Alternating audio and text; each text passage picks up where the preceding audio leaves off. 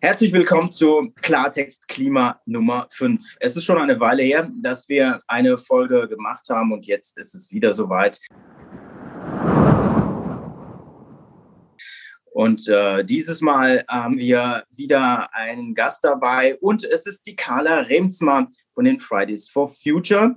Dazu natürlich die üblichen Verdächtigen Volker Quaschning und Stefan Rahmsdorf, beide Professoren und Koryphäen in ihrem Fach. Und ich moderiere das Ganze ähm, durch diese Folge. Ähm, ich bin Özlem Tern.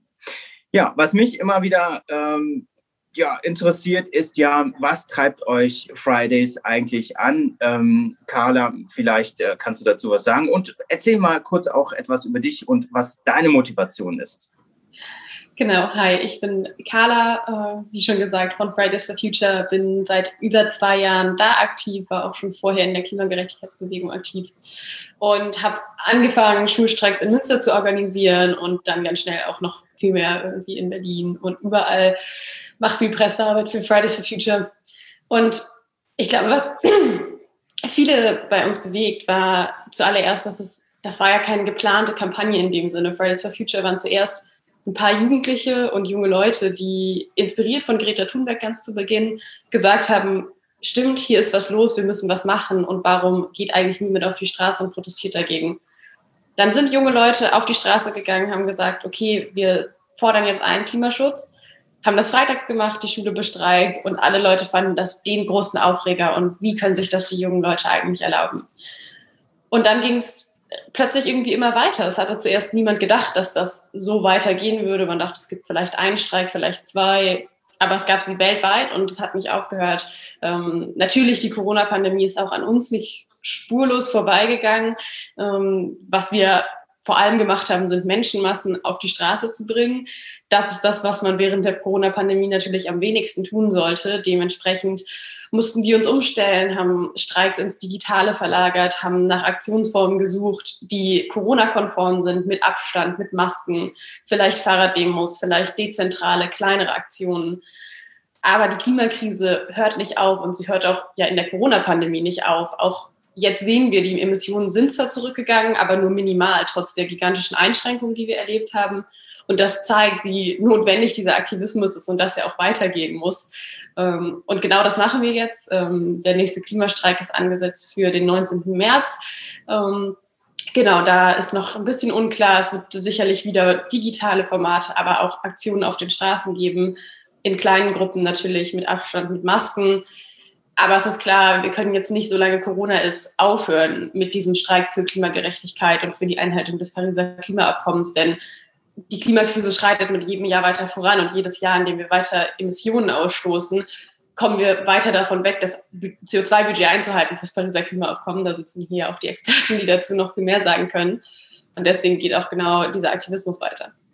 Ja, und es ist ja auch so, dass, ähm, dass euch ja dann doch irgendwie viele unterstützt haben, vor allem dann ähm, Eltern und Großeltern, Wissenschaftler, dann so, so die Scientists for Future, die haben sich gegründet und hinter euch gestellt. Und letztendlich ist das ja auch so, dass etliche Politiker sich dann äh, quasi dazu durchgerungen haben, euch äh, gut zu finden, eure Aktion gut zu finden.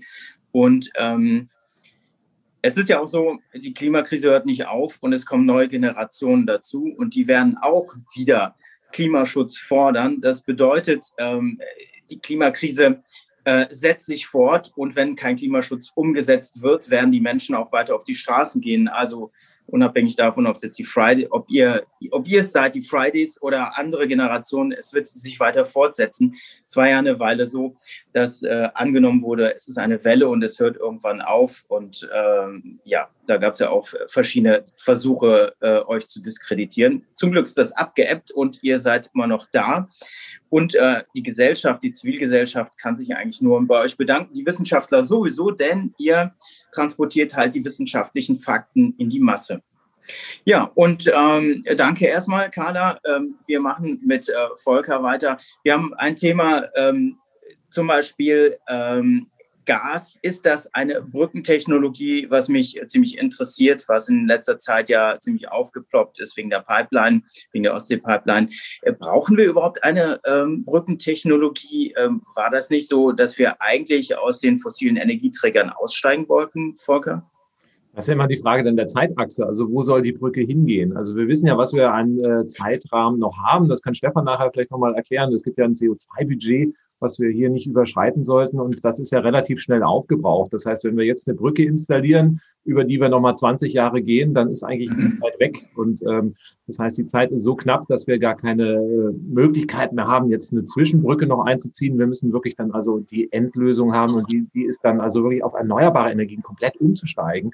Und das muss halt relativ schnell passieren. Wir werden äh, für das, End, das System, wie es ganz am Ende sein wird, auch Gas brauchen, das wissen wir, also für die Langzeitspeicherung. Wir werden auch Gas für die eine oder andere Anwendung der Industrie brauchen. Das heißt also, ganz ohne Gasanwendung werden wir nicht auskommen. Aber das wird momentan von Kreisen der Politik und auch von großen Energieunternehmen ausgenutzt, indem man verspricht, naja, Gas brauchen wir ja sowieso für die Energiewende. Und jetzt machen wir erstmal Erdgas und am Ende wird alles grün. Und äh, wenn ich mir dann die Zeitachsen anschaue, dann ist diese Strategie ganz nett, wenn wir noch 100 Jahre Zeit hätten. Aber nicht bei 15 Jahren. Und das ist das Problem. Das heißt, wir bauen jetzt erstmal Pipelines nach Russland, die für 50 Jahre ausgelegt sind, wo fossiles Erdgas kommt. Und wenn man den Herrn Altmaier fragt, naja, was macht ihr denn dann in 15 Jahren, wenn wir klimaneutral sein sollten? Dann sagt er, keine Ahnung, dann kommt halt irgendwie Wasserstoff aus Russland. Der muss natürlich irgendwie am anderen Ende auch erstmal grün produziert werden, in die Pipeline gelangen. Dafür gibt es ja gar keine Strategien.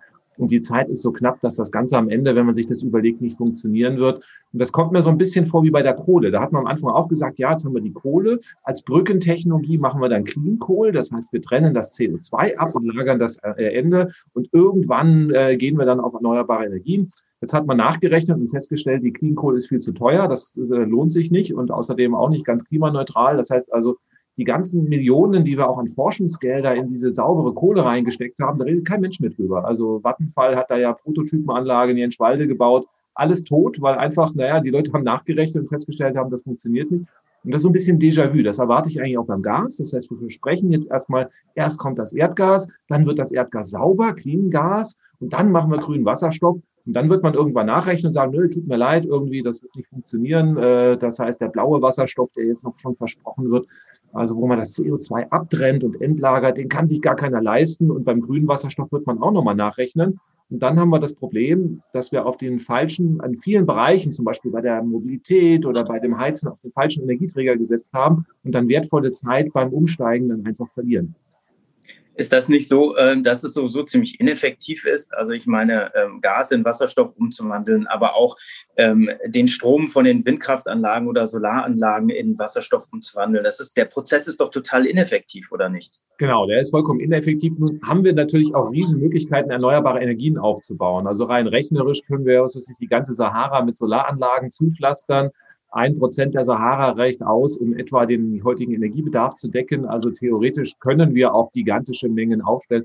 Nur man muss ja sagen, das wird ja dann eine riesen Materialschlacht. Das heißt, wenn ich jetzt ah, zum Beispiel beim Thema Auto, wenn ich jetzt ein batterieelektrisches Auto betreibe, dann ist das relativ effizient. Wenn ich jetzt auf Wasserstoff umsteige, dann muss ich diesen Wasserstoff erstmal herstellen und brauche am Anfang bei der Pipeline etwa zwei bis dreimal so viel erneuerbare Energien, also Solar- und Windräder. Das heißt also, ich eröffne eine riesen Materialschlacht und natürlich muss ich auch diese ganzen Ressourcen, ich muss ja auch die solaren Windräder erstmal herstellen, die Materialien aus der Erde kratzen.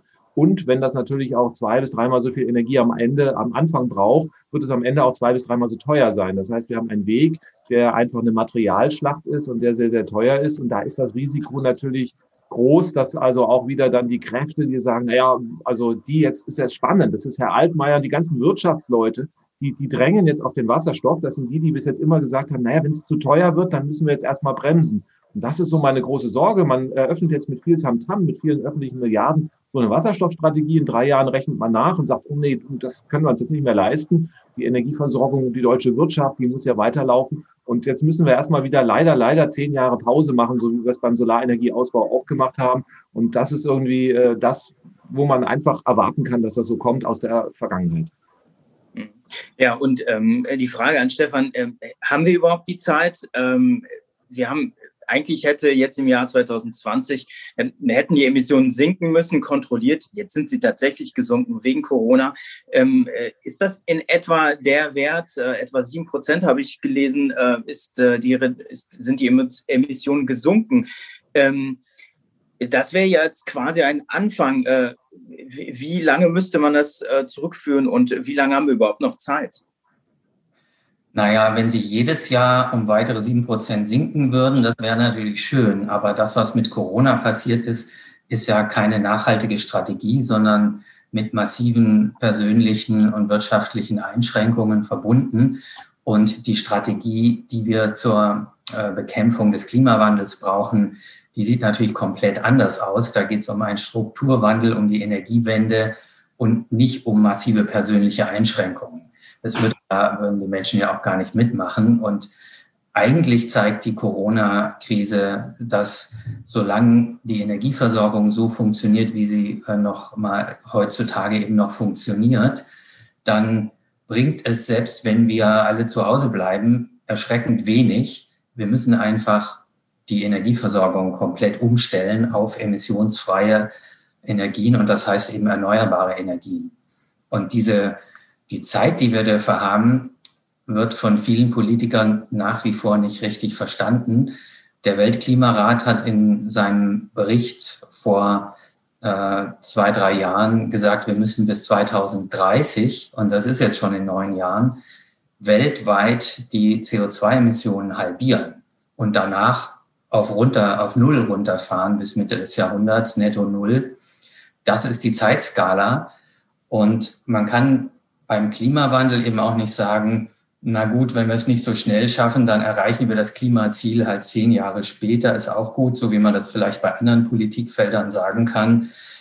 Äh, das Problem ist, wir erreichen das Klimaziel dann eben gar nicht mehr, weil diese Emissionen sehr lange, zum erheblichen Teil Jahrtausende lang in der Atmosphäre verbleiben.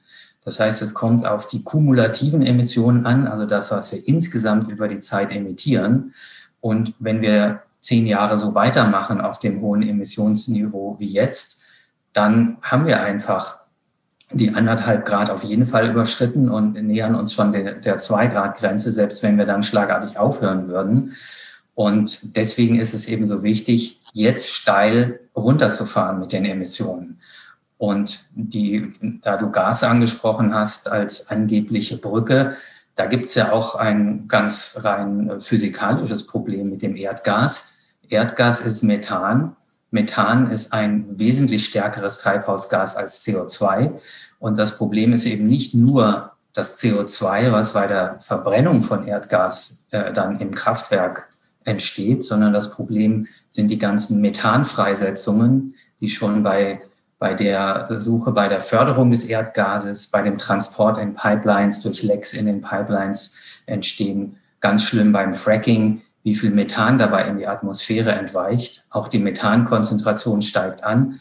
Und auf einer Zeitskala von 100 Jahren gerechnet ist das Methanmolekül etwa 25 mal stärkeres Treibhausgas als ein CO2-Molekül. Und dadurch verschlechtert sich die Klimabilanz äh, von Erdgas eben deutlich. Da gibt es nur ungenaue Abschätzungen dafür, wie viel das eigentlich ist. Niemand weiß genau, wie viel aus einer Pipeline, die aus Russland kommt, rausleckt letztlich oder wie viel bei der russischen Gasförderung in die Atmosphäre entweicht. Aber neuere Schätzungen deuten an, dass das bislang deutlich unterschätzt worden ist. Und dann ist die äh, Gasnutzung auch nicht wesentlich besser von der Klimawirkung her als die Kohlenutzung. Die, und letztendlich ist das, hm. Also die Methankonzentration steigt ja auch äh, weiter an in der Atmosphäre. Nicht? Wir hatten ja so, so ein Stabilitätsniveau vor einigen Jahren und jetzt geht es wieder nach oben. Habt ihr da beim PIC auch irgendwelche Analysen, wo das jetzt alles herkommt? Also warum die Methanemissionen weiter nach oben schnellen, was ja auch wirklich besorgniserregend ist. Also da sind wir ja, ja. im Bereich, dass es nach unten gehen würde. Also wir selber machen das nicht, aber es gibt in der Fachliteratur äh, von Kollegen dazu Studien. Man hat also durch die Medien sind ja so Vermutungen gegangen, in der Arktis äh, wird Methan freigesetzt, das, äh, durch Permafrostschmelze, es blubbert da raus und so. Das ist durchaus eine berechtigte Sorge für die Zukunft. Derzeit sieht es aber so aus, als ist die fossile Energiewirtschaft, also Gasförderung, der Hauptgrund dafür, dass das Methan in der Atmosphäre jetzt äh, deutlich ansteigt. Und Stefan, und äh, wir müssen eigentlich ja auch am stärksten einsparen, äh, Stichwort Klimagerechtigkeit, weil wir haben ja auch am meisten in den Industrieländern äh, ausgestoßen. Ganz genau. Es gibt ja im Pariser Abkommen auch explizit die Vorgabe, dass es eine, eine unterschiedliche, aber ein, also wie ist es formuliert, es gibt im Pariser Abkommen eine gemeinsame, aber differenzierte Verantwortung der Staaten. Damit ist gemeint, die Industriestaaten haben eine größere Verantwortung, erstmal wegen ihrer vergangenen Emissionen, die ja alle noch äh, in der Atmosphäre sind, zum, zum großen Teil jedenfalls, und schon die Erwärmung verursachen. Und zum anderen, weil die Industrieländer ja nach wie vor viel höhere Pro-Kopf-Emissionen haben. Deutschland zum Beispiel emittiert mit rund einem Prozent der Weltbevölkerung zwei Prozent des CO2. Also wir emittieren jeder von uns im Schnitt doppelt so viel wie ein Durchschnittserdenbürger. Und deswegen, wenn man das Restbudget an Emissionen, was uns zur Verfügung steht, um deutlich unter zwei Grad oder möglichst bei 1,5 Grad zu bleiben, wenn man dieses Budget gerecht verteilen würde auf einer Pro-Kopf-Basis, äh, dann bleibt, müssen wir eben wesentlich schneller runter, doppelt so schnell runter als der Weltdurchschnitt. Das ist natürlich ein sehr simples Gerechtigkeitsprinzip und man kann sich darüber streiten, können wir uns äh, bei dieser Gerechtigkeit irgendwie auch damit helfen, dass wir andere Länder unterstützen, ihre Emissionen zu mindern, statt es bei uns zu machen. Das ist zum gewissen Teil sicherlich auch sinnvoll, was die Budgetverteilung angeht, über solche Mechanismen zu diskutieren. Wir müssen aber natürlich alle auf Null, also können wir auch nicht nur jetzt im Ausland Klimaschutz machen. Und wir werden im Zweifel eben in den Industrieländern schneller auf Null runterfahren müssen, als es im weltweiten Durchschnitt für diese Einhaltung der Klimagrenzen notwendig ist. Und Carla, ihr setzt euch ja auch für Klimagerechtigkeit ein. Ähm, wie macht ihr das im, im Bereich äh, von Fridays for Future? Genau, also ein ganz wichtiger Punkt knüpft genau daran an. Wir sprechen ja immer und fordern ein die Einhaltung des Pariser Klimaabkommens. Ähm, und schon erstmal des 1,5 Grad Ziels. Lange Zeit gab es ja noch diese Debatte darüber, ist nicht Paris auch irgendwie eigentlich fast noch zwei, ähm, weil wir wollen ja nur darunter bleiben. Da ist es klar, 1,5 Grad war ja vor allen Dingen die Forderung, die von Inselstaaten und Staaten des globalen Südens bei der Pariser Klimakonferenz eben eingebracht wurde, weil es eben ihre Existenz ist, die, wenn wir diese 1,5 Grad Grenze überschreiten, als allererstes massiv bedroht ist. Ähm, das ist schon mal ein ganz wichtiger Aspekt von Klimagerechtigkeit, eben sich auf das 1,5 Grad Ziel zu fokussieren und nicht zu sagen, okay, ja, zwei Grad ist doch auch okay. Dann natürlich klar, genau dieses, was Stefan, was du gerade auch gesagt hast, diese Verantwortung anzuerkennen, dass dieses bis Mitte des Jahrhunderts nicht heißt, alle Staaten müssen bis Mitte des Jahrhunderts klimaneutral werden, sondern insbesondere Länder wie hier Deutschland und auch andere europäische und westliche Industrienationen müssen viel früher klimaneutral werden um eben ihrer Verantwortung gerecht zu werden und auch da anzuerkennen, was die technischen und finanziellen Möglichkeiten sind, die man hier schon hat, die es woanders vielleicht noch gar nicht gibt. Ähm, und das sind zwei ganz, ganz wesentliche Aspekte. Natürlich sind dann weitere Aspekte, die da irgendwie mit reinkommen, auch noch die Unterstützung von Ländern, die viel, viel stärker von Klimaschäden betroffen sein werden. Da braucht es finanzielle Unterstützung gegen die Klimaschäden, die jetzt schon und massiv sind in vielen Staaten des globalen Südens ähm, und Inselstaaten, die massiv von Überschwemmungen, Taifunen, Dürrewellen etc. betroffen sind die da eine Unterstützung sowohl in der Anpassung, also in der Anpassung an die Folgen, die so oder so kommen werden, brauchen. Ähm, da sind wir noch relativ weit von entfernt. Alle reden von irgendwelchen Fonds, aber dass da wirklich substanziell finanziell auch unterstützt wird und das ist die Unterstützung, die auch gebraucht wird, nicht nur ja, wir bauen ein paar Bäume und dann habt ihr weniger Emissionen, ähm, was genau die Verantwortung nicht anerkennt, dass auch wir hier Emissionen reduzieren müssen, sondern eine ganz klare finanzielle Verantwortung, ähm, um dort vor Ort die Menschen zu unterstützen in der Anpassung an die Folgen. Das sind alles Aspekte, die da natürlich dazugehören. Und für uns als auch globale Bewegung ist es immer die Frage, okay, wie können wir auch gerade die Menschen sichtbar machen und ihren Kampf unterstützen, die schon teilweise seit Jahrzehnten und nicht erst seit zwei, drei, fünf, sechs, sieben Jahren, wie oft in westlichen Ländern, sondern wirklich seit Jahrzehnten um ihre eigenen Lebensgrundlagen auch kämpfen ähm, wie können wir deren Stimmen irgendwie sichtbarer machen und deren Kampf vor allen Dingen unterstützen und nicht einfach sagen, ja, wir wollen hier drei Windräder mehr, sondern klar zu machen, es geht um menschliche Lebensgrundlagen und zwar nicht erst in 30, 40 Jahren, sondern auch jetzt schon. Und das ist, ja. glaube ich, ein ganz wichtiger Aspekt, der schnell runterfällt, wenn nur Geschichten von irgendwie AktivistInnen hier aus Deutschland erzählt werden, sondern es genau diese Menschen gibt, die da schon seit Jahrzehnten kämpfen ähm, und auch gegen viel, viel größere Widerstände, sowohl politischer Natur als auch, dass Protest vielleicht gar nicht so einfach möglich ist, dass oft auch Konzerne aus Industrienationen hinkommen, dort meinen, sie müssen jetzt Kohle fördern zu müssen auf den Philippinen. Ähm, das sind alles Aspekte, die da natürlich irgendwie mit einhergehen, auch wenn es dann irgendwie schnell sehr kleinteilig wird, aber die genau zu diesem großen Thema Klimagerechtigkeit eben dazugehören. Hm. Ja, und vor allem müssen, müssen die Aktionen beziehungsweise die Klimaschutzaktionen müssen ja auch effektiv laufen. Es ist, reicht eben nicht, du hast eben äh, Bäume angesprochen, es reicht eben nicht, dass man Bäume anpflanzt. Äh, Beispiel hier in Deutschland wäre ja, äh, woher sollen die Bäume quasi oder wie sollen sie bewässert werden, wenn plötzlich der Regen ausfällt? Also ähm, Bäume als äh, CO2-Senke ist denkbar ungeeignet, weil es einfach nicht planbar ist. Und was wir brauchen, ist eine effektive einen effektiven Ansatz, äh, wie wir quasi ähm, Klimaschutz betreiben. Ähm, das ist, glaube ich, auch ziemlich wichtig. Und äh, du hast die Industrie angesprochen. Die Industrie hätte es ja auch ganz gerne eigentlich, dass der Einzelne äh, aktiv wird, ähm, möglichst äh, viel für den Umweltschutz macht. Aber Carla, äh, findest du, dass der Einzelne das machen kann? Oder ähm, was heißt, findest du, ähm, es ist ja eigentlich nicht eine Meinung, sondern ähm, eigentlich müsste es ja viel effektiver und großskaliger sein, oder? Definitiv. Also das tatsächlich ist ja die Erfindung des CO2-Fußabdrucks, über den ja in dem Kontext ganz viel gesprochen ist, ja tatsächlich eine Erfindung des Ölkonzerns Shell, der damit irgendwie davon ablenken wollte, dass der Konzern Shell als Ölkonzern natürlich massiv für Umwelt- und Klimaschäden verantwortlich ist und keine ernsthaften Strategien zur Einhaltung, also das war noch weit vor dem Pariser Klimaabkommen, aber zur Einhaltung anderer Klimaziele und Umweltvorgaben eben beiträgt, hat das dann aber erfunden mit zehn Tipps auf der, äh, ihrer eigenen Website und in Flyern, Unternehmensbroschüren, wie denn der eigene einzelne Konsument, Konsumentin irgendwie beitragen könnte. Und ich glaube, das zeigt ganz, ganz klar diese Erzählung, der Einzelne kann irgendwie die Klimakrise lösen, ähm, indem er ja jetzt sich vegan ernährt, hat einen ganz klaren Ursprung in Konzernen, die weitermachen möchten wie bisher und auch ihre zerstörerischen Praktiken. Und das sind es ja an vieler Stelle. Also ein Konzern, der Energie vor allen Dingen aus Kohleverbrennung gewinnt, hat keinen Platz in der klimagerechten Zukunft. Und auch Autokonzerne, wo klar ist, es wird in Zukunft noch Autos geben. Wir wollen sie nicht alle verbieten. Das haben Leute ja manchmal falsch verstanden. Ähm, aber es wird weniger Autos geben in der klimagerechten Zukunft. Das ist natürlich nicht im Sinne von Autoproduzenten. Und gleichzeitig ist klar, wir werden die Klimakrise aber nicht durch Einzelverantwortung lösen können. Wir haben 100 Konzerne, die 70 Prozent der Emissionen ausstoßen.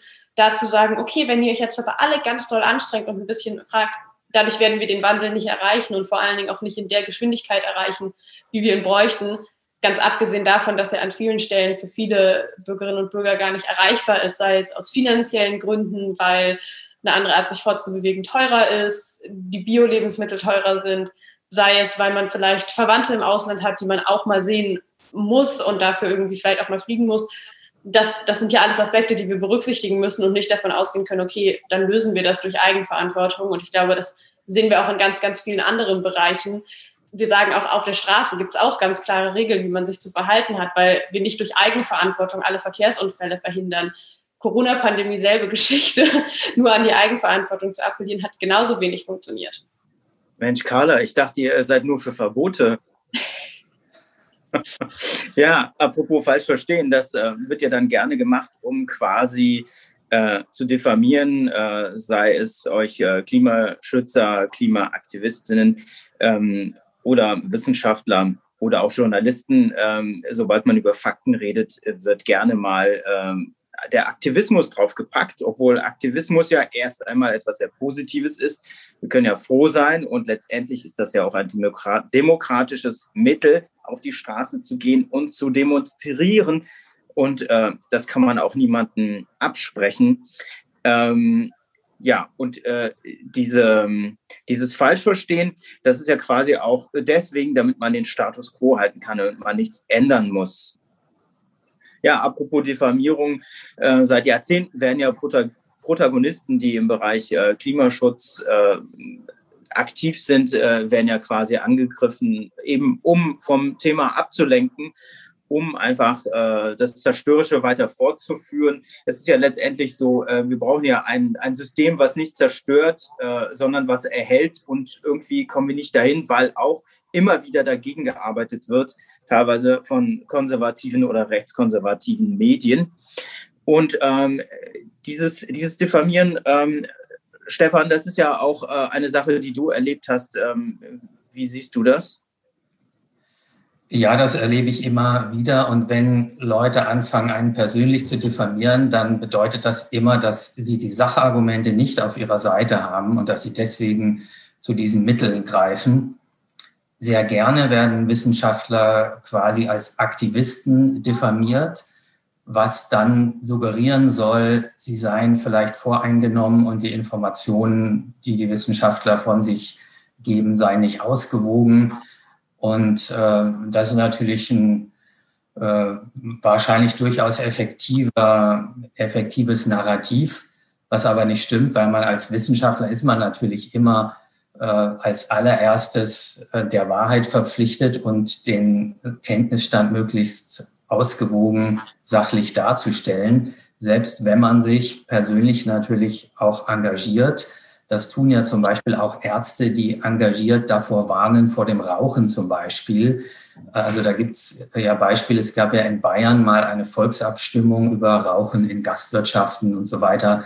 Ähm, da hat sich sogar die äh, Organisation der Lungenärzte aktiv im ähm, Wahlkampf vor dieser Volksabstimmung engagiert. Das wäre undenkbar, dass eine Organisation von Klimaforschern oder Meteorologen aktiv quasi in diesem Sinne sich in, in, bei einer Abstimmung engagieren würde. Wenn wir das machen würden als Klimaforscher, dann würde sofort draufgehauen, dass das äh, unzulässiger Aktivismus ist.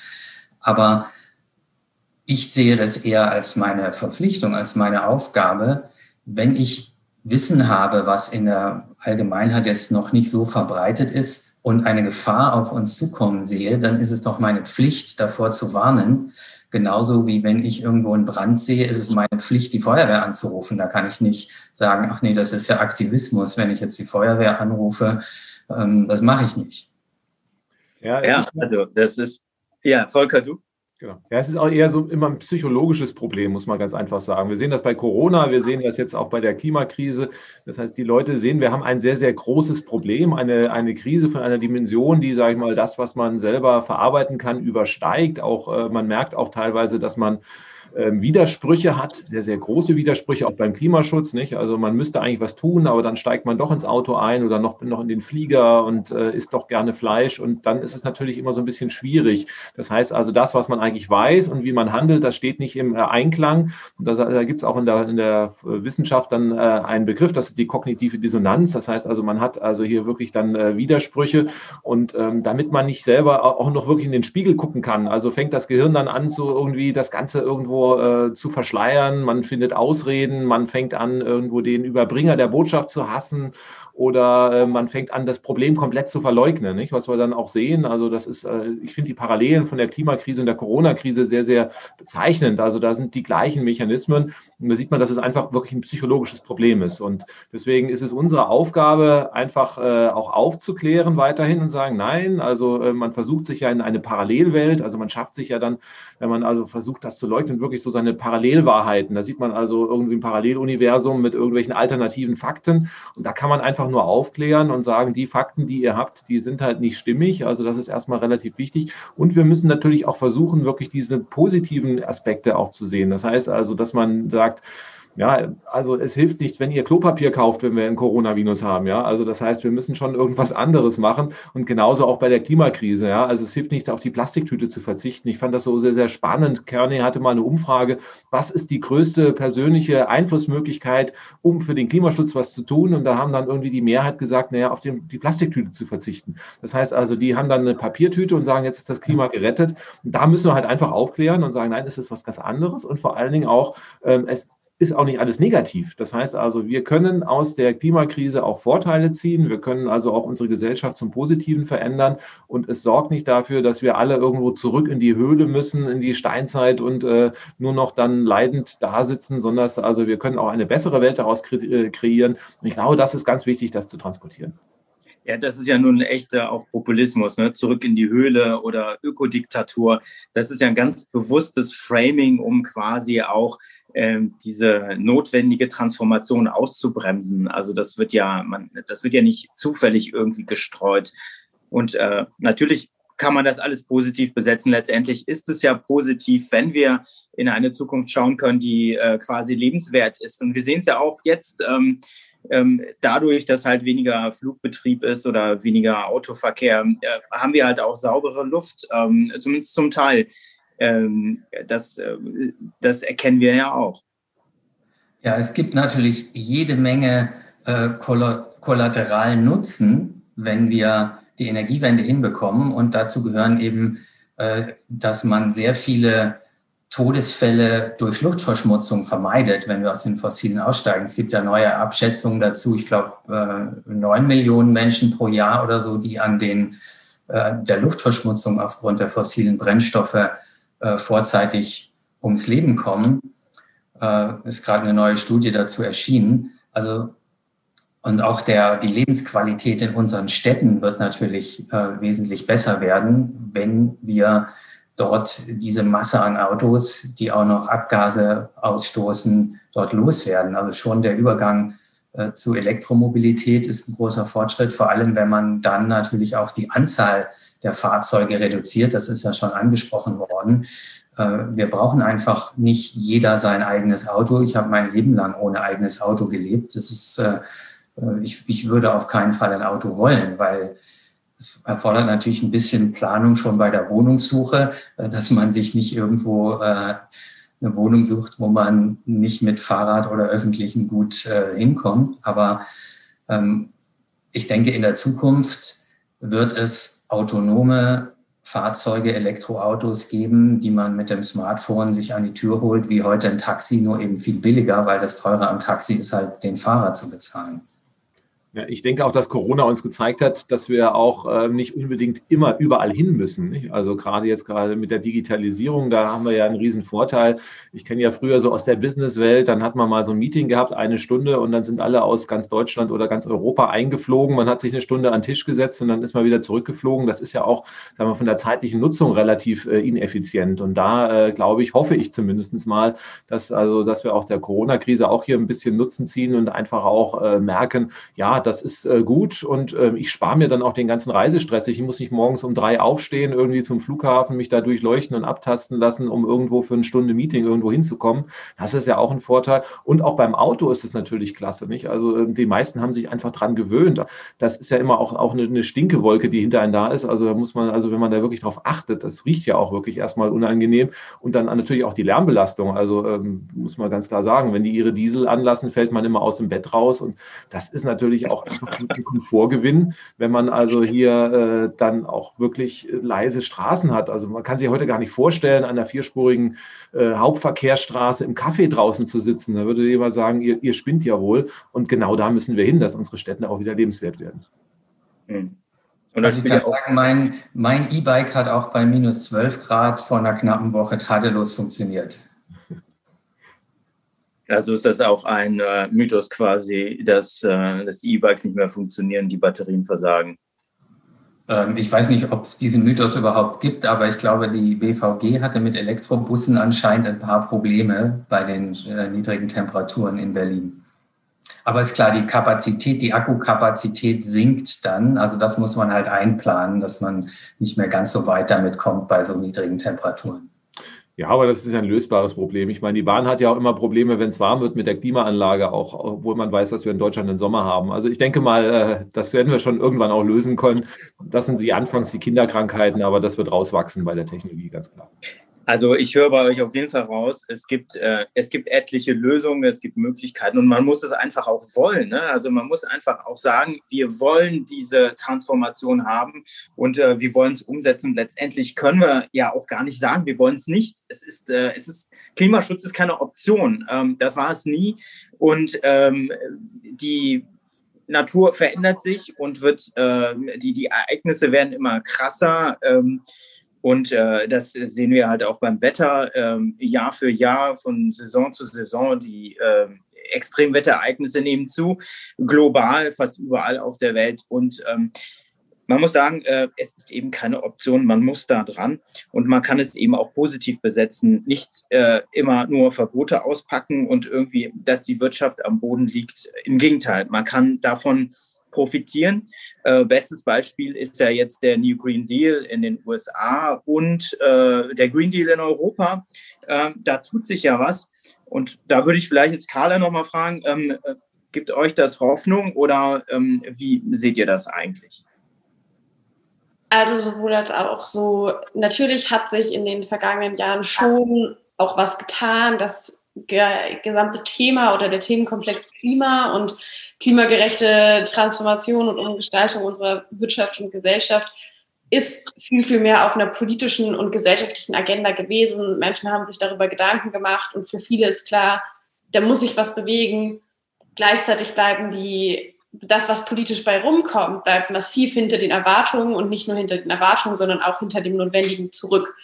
Ähm, das sieht man, glaube ich, am beispielhaftesten am Klimapaket in Deutschland, wo am Tag selber noch 1,4 Millionen Menschen gestreikt haben und dann wird über den CO2-Preis erst von 10, jetzt von 25 Euro beschlossen, wo klar ist, wo selbst konservative Ökonomen sagen, das das ist Quatsch, das wird nichts bringen, weil das hat so einen geringen Effekt auf Preise, da wird sich niemand irgendwie deswegen ernsthaft was verändern und in der Industrie brauchen wir höhere Preise, um Veränderungen zu erzielen, wenn man es über so einen marktwirtschaftlichen Mechanismus machen möchte und bei den Konsumentinnen und Konsumenten noch viel eher.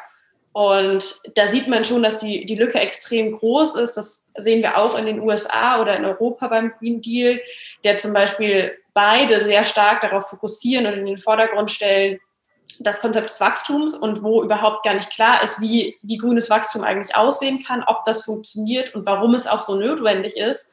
Aber auf jeden Fall von der bedingten Tatsache aussieht, es muss dieses Wachstum geben. Und wenn sich jetzt irgendwann rausstellt, das funktioniert so nicht, wir können unser Wachstum nicht beibehalten bei den zwei Prozent oder so, die man pro Jahr haben will, laut bestimmter ökonomischen Theorien, und dabei aber unsere Emissionen senken. Und bisher gibt es kein Land der Welt, was es geschafft hat, wirtschaftlich weiter zu wachsen und seine Emissionen zu senken dann funktionieren diese ganzen Konzepte nicht. Und da, da sieht man noch sehr stark, dass was vorherrscht in der Debatte, weiter diese, diese ganze Diskussion rund um Wirtschaft und Arbeitsplätze und der Kampf von Klima gegen Arbeitsplätze, Klima gegen Wirtschaft, ist so ein verbreitetes Narrativ, was immer noch sehr stark ist und was sich auch immer noch in den politischen Maßnahmen sehr stark wiederfindet. Und ich glaube, da ist die ganz, ganz große Herausforderung in den kommenden Wochen, Monaten und Jahren, dem etwas entgegenzusetzen und das aufzulösen. Das ist eben, und das machen auch einige irgendwie WissenschaftlerInnen, GutachterInnen, machen das, dass sie genau das in den Vordergrund stellen und sagen, wir haben ganz, ganz viele klimagerechte Jobs und Arbeitsplätze und wir können eine Wirtschaft so umbauen. Aber häufig bleibt es noch dieser Kontrast und häufig steht im Vordergrund ja noch dieses, okay, wie viel, wie viel können wir uns eigentlich leisten, wie viel können wir der Wirtschaft zumuten? Und davon, glaube ich, wegzukommen, das wird der ganz, ganz essentielle Teil, um wirklich auch eine Transformation zu erreichen, die darüber hinausgeht, ein bisschen Techno die eine Technologie durch eine andere Technologie auszubauen, weil das ist ja noch keine Transformation.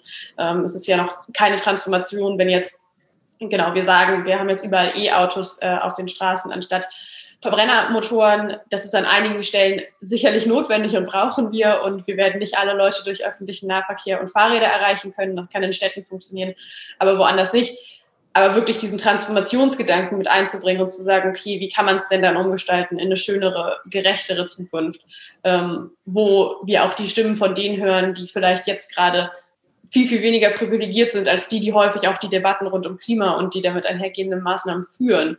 Ähm, das, das ist, glaube ich, das, was wir wirklich brauchen, wenn wir wirklich von einer Transformation sprechen wollen und nicht nur einfach von klimaschädliche Technologie durch klimaneutrale Technologie ersetzen weil das ja die Veränderung noch nicht sozusagen insgesamt bringt. Es ist eben eine gesamtgesellschaftliche Aufgabe. Es ist also auch nicht eine Aufgabe einzelner Parteien, ob sie politisch oder ähm, gesellschaftlich sind. Ähm, sie werden das alleine nicht schaffen. Alle müssen, alle müssen an einem Strang ziehen, das ist klar. Ähm, und es geht sogar darüber hinaus, äh, Pariser Abkommen, es müssen alle Länder mitspielen. Und ähm, das ist die große Herausforderung, aber ich sehe da allerdings auch ein Problem, dass es äh, nicht richtig angegangen wird. Und äh, das ist durchaus ziemlich beunruhigend. Ich weiß nicht, äh, wie ihr das seht, aber ähm, da passiert einfach viel zu wenig. Ja, also ich finde, das ist ein wichtiger Punkt, den auch Carla am Beispiel des äh, Klimapakets angesprochen hat. Wir haben ja nicht mehr äh, so, wenn man die, die Gegner des Klimaschutzes anschaut, wir haben, glaube ich, nicht mehr hauptsächlich mit den krassen Problemleugnern, Realitätsleugnern zu tun. Also der Mars ist eine Scheibe, wie auf meinem T-Shirt. Ähm, das, das ist nicht mehr das Hauptproblem, sondern viel raffinierter sind ja die Leute, die Klimaschutz äh, zum Schein betreiben letztlich. So wie wenn man ein Klimapaket äh, verabschiedet und sagt, wir machen einen CO2-Preis von 10 Euro die Tonne, dann kann man sagen, seht her, wir haben ja äh, Klimaschutzmaßnahmen beschlossen, nur welche, die halt überhaupt nichts bringen. Aber da wird den Leuten vorgemacht, hier gibt's jetzt Klimaschutz.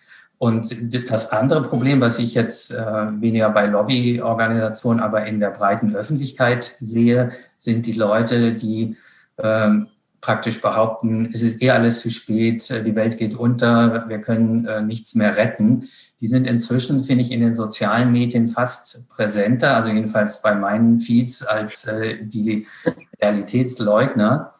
Und die haben aber ja denselben Effekt, ob beabsichtigt oder nicht, nämlich dass man Resignation und Nichtstun gegen diese Krise äh, fördert damit. Und wir müssen einfach aktiv diese Krise jetzt anpacken.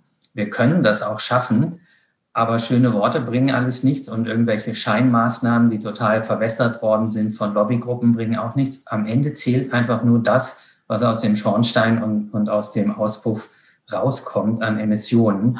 Und die müssen einfach runtergehen. Das ist der einzige Maßstab, um den sich die Physik des Klimas kümmert. Ja, und ähm, es ist, glaube ich, auch ganz, ganz wichtig, nochmal wieder auf diese psychologischen Effekte zu gehen. Also du hast ja diese Menschen gesagt, die sagen, naja, wir können eh nichts mehr retten. Also erstmal äh, ist es immer wichtig, also wenn ein Haus anfängt zu brennen, dann stellt man sich auch nicht daneben und sagt, naja, okay, das lässt sich jetzt eh nicht mehr löschen.